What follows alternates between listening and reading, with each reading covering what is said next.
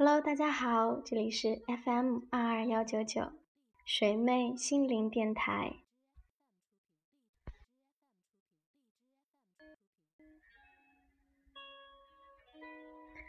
今天的分享依然来自我们的老朋友 Kidding。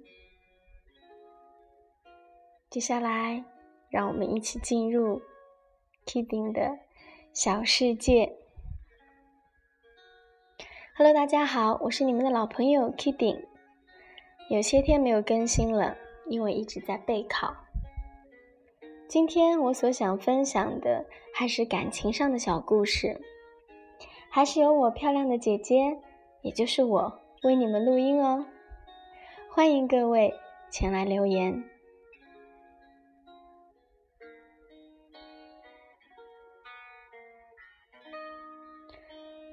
我们存在于这个世界上，彼此之间总会有交集。是什么把我们拉在了一起？是亲情、友情，是爱情，万般离不开一个“情”字。我今天想说的是我的友情。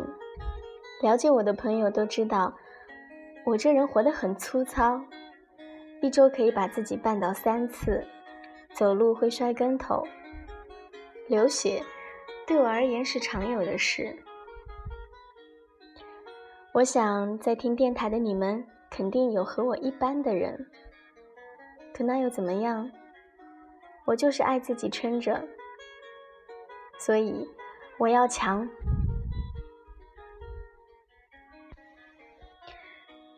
大多数人眼里的我是满嘴跑火车的，是大大咧咧、肆意大笑的，是心大、无忧无虑的。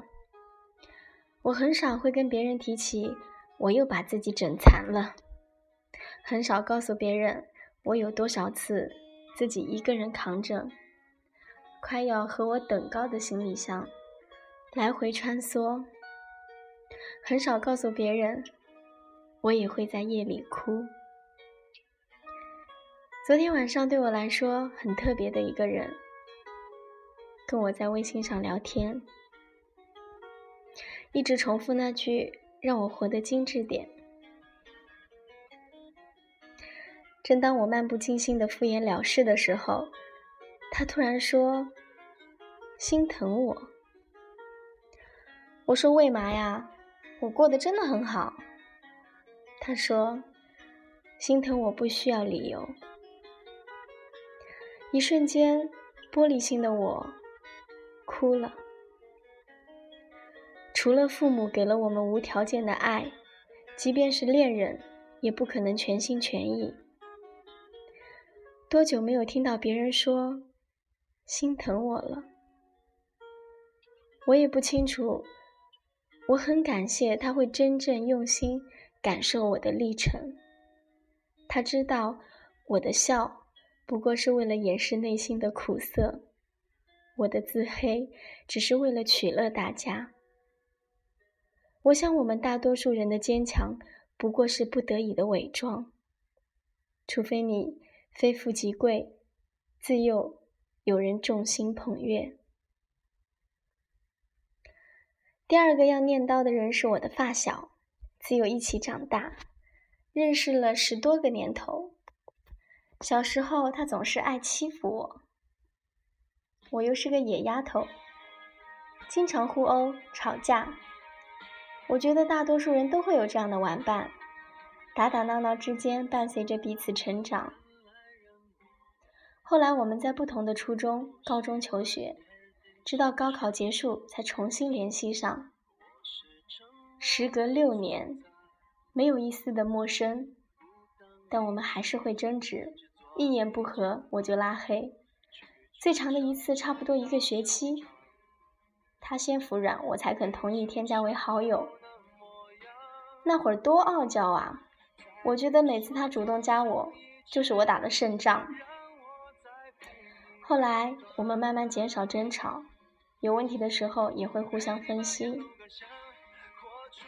再后来，我恋爱，他恋爱，我分手，他失恋，连时间都差不多。我记得我被分手那会儿，差不多十天没有吃任何东西。后来进了医院，他在几百公里之外给我打电话，特别大声的命令我恢复成以前的我，开心的我。而我只知道哭泣。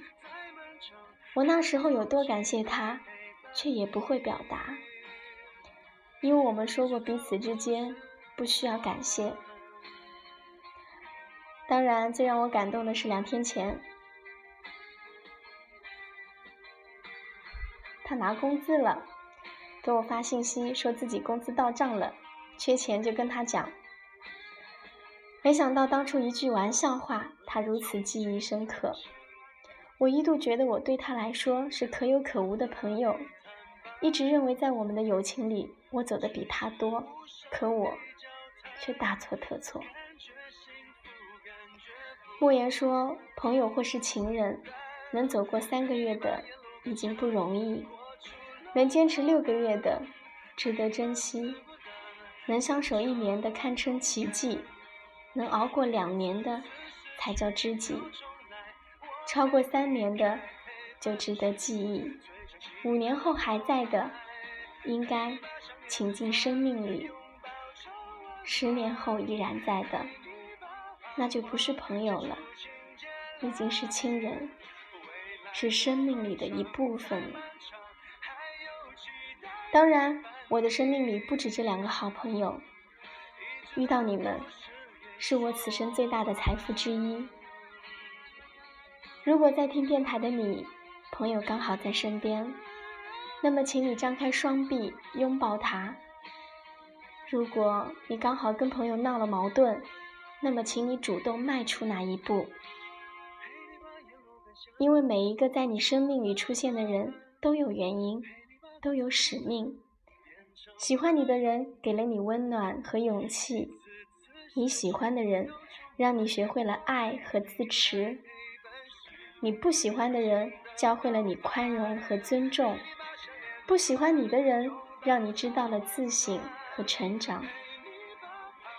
人生不过两万多天，恨的人来生不会再见，别在他身上浪费时间；爱的人来生也不会再见，今生好好待他吧。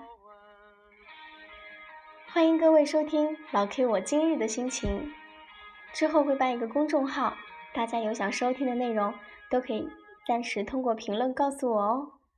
晚安，各位。